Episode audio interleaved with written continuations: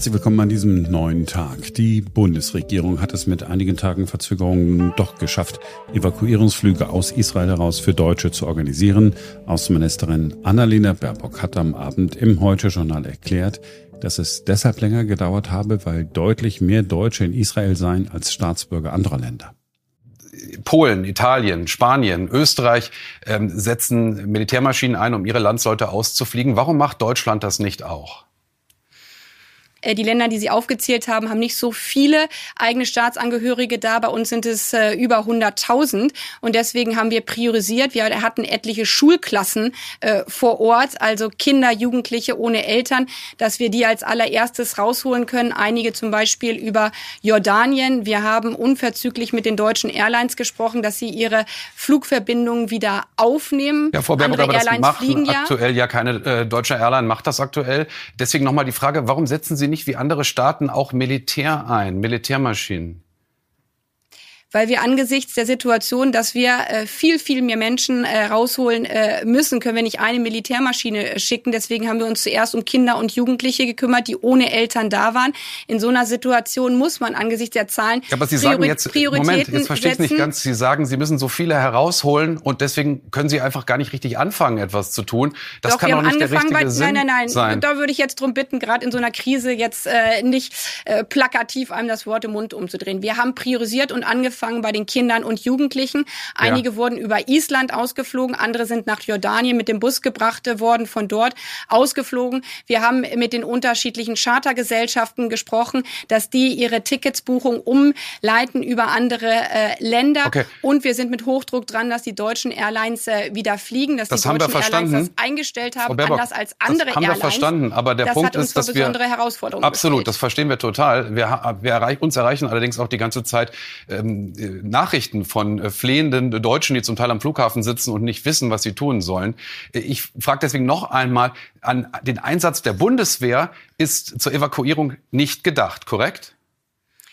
Wir haben äh, Evakuierungsflüge mit äh, anderen Fluggesellschaften auf den Weg gebracht. Äh, wir haben durch die Krisenhotline diejenigen, die am Flughafen sind, konnten sich bei äh, und an uns äh, wenden, Flugverbindungen äh, vermittelt. Man musste dann umsteigen bei einigen Strecken. Ich verstehe, dass das eine furchtbare Situation ist, aber wenn Sie 100.000 Anrufe gleichzeitig haben, dann müssen Sie priorisieren, wo Sie äh, anfangen. Und das effizienteste war es für uns, die Ticketverbindung direkt dann zu buchen, bei anderen Airlines äh, mitzufliegen, als äh, die Option Option, die Sie jetzt dargestellt haben. Das Auswärtige Amt hatte am Nachmittag auf unsere Anfrage noch darauf verwiesen, was man vorher schon gesagt hatte. Zitat, unseren Informationen zufolge gibt es weiterhin kommerzielle Flüge aus Israel heraus, die genutzt werden können. Zitat Ende. Es scheint also die Erkenntnis gereift zu sein, dass es diese Flüge entweder im Moment doch nicht gibt oder dass es einfach zu wenige sind. Und so hat man mit der Lufthansa dann doch noch acht Flüge für morgen und übermorgen organisiert. Aber das sind nur Randerscheinungen der Arbeit im Auswärtigen Amt. Die Menschen in Israel und im Nahen Osten haben es mit einer ganz anderen Situation zu tun, einer Situation, die es so noch nicht gegeben hat.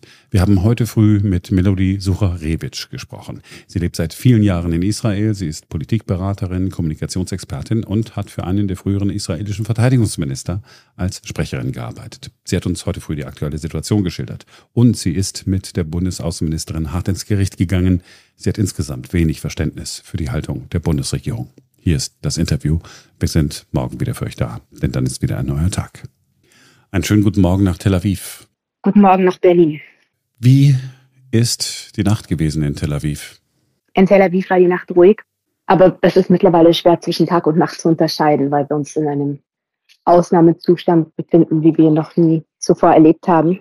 Und auch ruhig heißt nicht ruhig, denn während wir schlafen, werden weitere 100, 200, 300 Tote gezählt und wir sind gestern mit der Zahl 800 ins Bett gegangen und heute sind es bereits 1200 massakrierte, getötete israelische Zivilisten. Befinden sich die Menschen in Israel nach wie vor in einem Schockzustand oder ist der Schockzustand äh, überwunden und jetzt wartet man auf Handlungen der Regierung? Schock ist vielleicht das richtige Wort, aber in diesem Schock stecken zu bleiben, kann sich jetzt keiner leisten. Es werden die Verluste momentan internalisiert. Man versteht, wer in den eigenen Reihen, in der eigenen Familie, im eigenen Freundeskreis Arbeitskollegen, wer umgekommen ist. Und während diese, diese schwere Aufarbeitungszeit jetzt langsam anfängt, sind wir ja weiter, befinden wir uns mitten in diesem grausamen Krieg, den die Hamas gegen Israel eröffnet hat. Und dass ähm, das Ganze mit einem Schock angefangen hat, sich eine, einen bestialischen Überraschungskrieg am 50. Jahrestag von Yom Kippur und beim jüdischen Simchat Torah Tag, das hat natürlich viel bewegt. Aber jetzt blickt man nach vorne und man verlässt sich darauf, dass die Regierung das Richtige tut und die IDF ist bereits jetzt an sämtlichen Stellen präsent, aktiv, bekämpft und tut das, was es tun muss, um die Zivilgesellschaft zu schützen und um die verschleppten israelischen Frauen, Kinder, die älteren Menschen wieder nach Hause zu bringen. Wartet man in der Bevölkerung sozusagen auf den Beginn der Bodenoffensive und steht äh, Israel geschlossen äh, hinter äh, den Plänen, die es ja ganz offensichtlich gibt? Israel steht absolut geschlossen hinter der IDF, hinter den Soldaten. Sie müssen sich das auch vorstellen.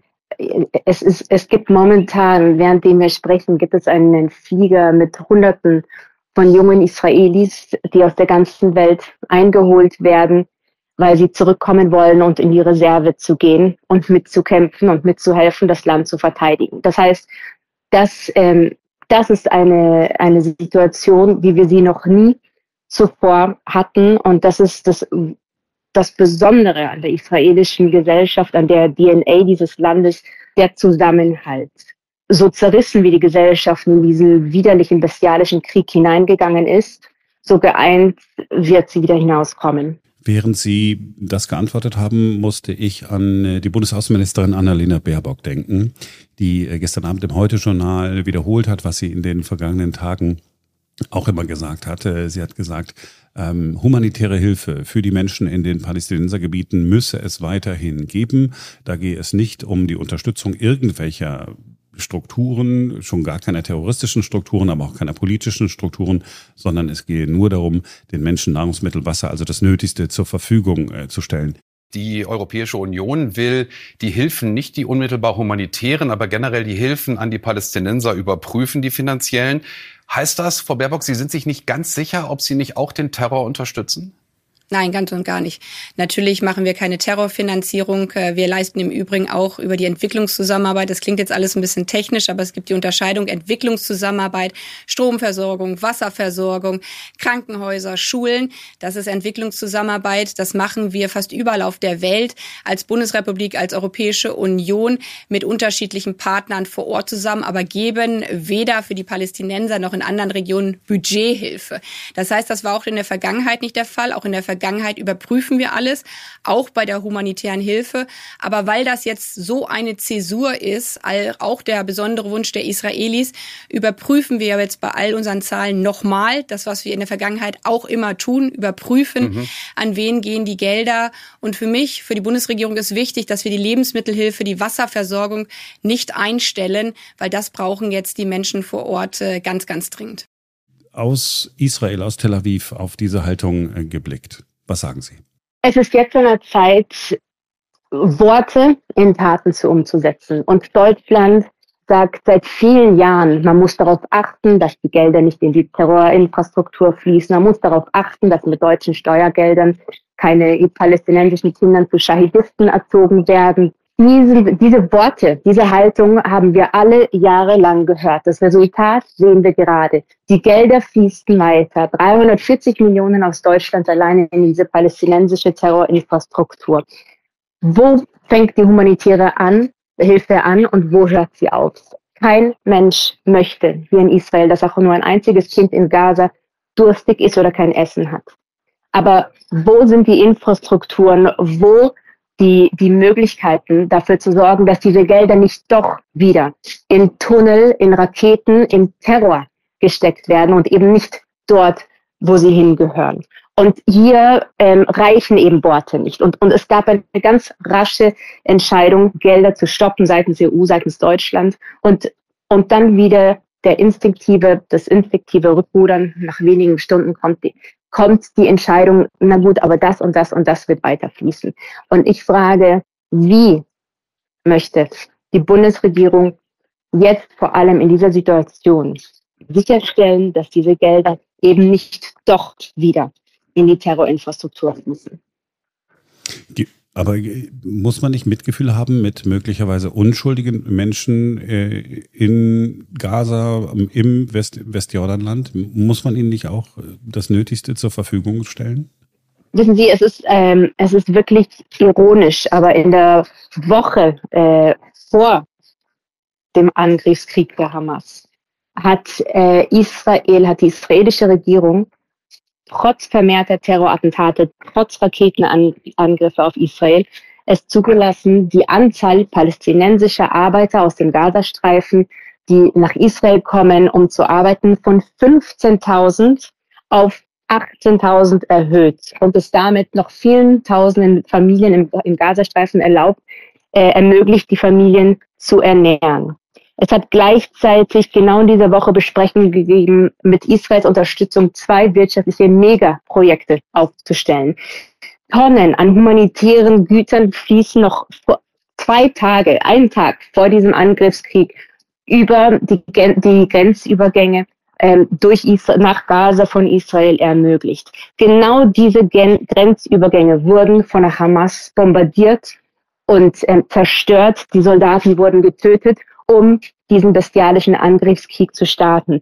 Die Hamas ist der größte Feind der Menschen im Gazastreifen. Und wenn sie auch in irgendeiner Form nicht diese bestialische, ISIS-ähnliche islamistische Terrororganisation wären, wie sie sind, dann würden sie natürlich nicht alles tun, um die eigene äh, Bevölkerung, die Menschen im Gazastreifen zu Geiseln, zu Schutzschildern zu machen von ihrem Terror.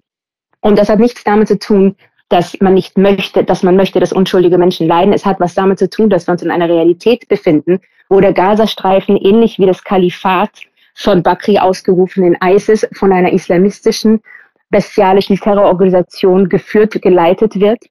Und dass das das Problem, der Ursprung aller Probleme ist. Und solange das so ist, wird es auch mit oder ohne humanitären Hilfe den Menschen im Gazastreifen nicht gut gehen.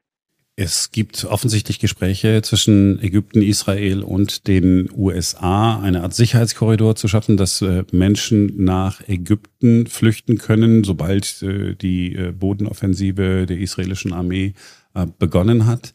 Ist das etwas, wo auch Menschen in Israel sagen, ja, okay, das ist tatsächlich eine Lösung, die die Zivilisten sollen sich in Sicherheit bringen können? Also die Menschen in Israel stehen gerade vor einem Massaker wie es unser Volk seit dem Holocaust nicht erlebt hat. 1200 massakrierte Frauen, Männer, Kinder. Wir haben jetzt noch Dutzende von Frauen, kleinen Babys verschleppt, gefoltert im Gazastreifen. Sie werden verstehen, wenn wir uns gerade darauf fokussieren, zu überleben, zu kämpfen, für unsere eigene Zukunft und unsere eigene Sicherheit zu sorgen, unsere Toten zu beerdigen und uns gerade nicht mit der Situation der palästinensischen Zivilbevölkerung zu beschäftigen. So sehr wir hoffen, dass sie irgendwann mal eine Führung haben, die sich für das eigene Wohl der Palästinenser mehr interessiert als für den Terror und das Leiden gegen Juden in Israel.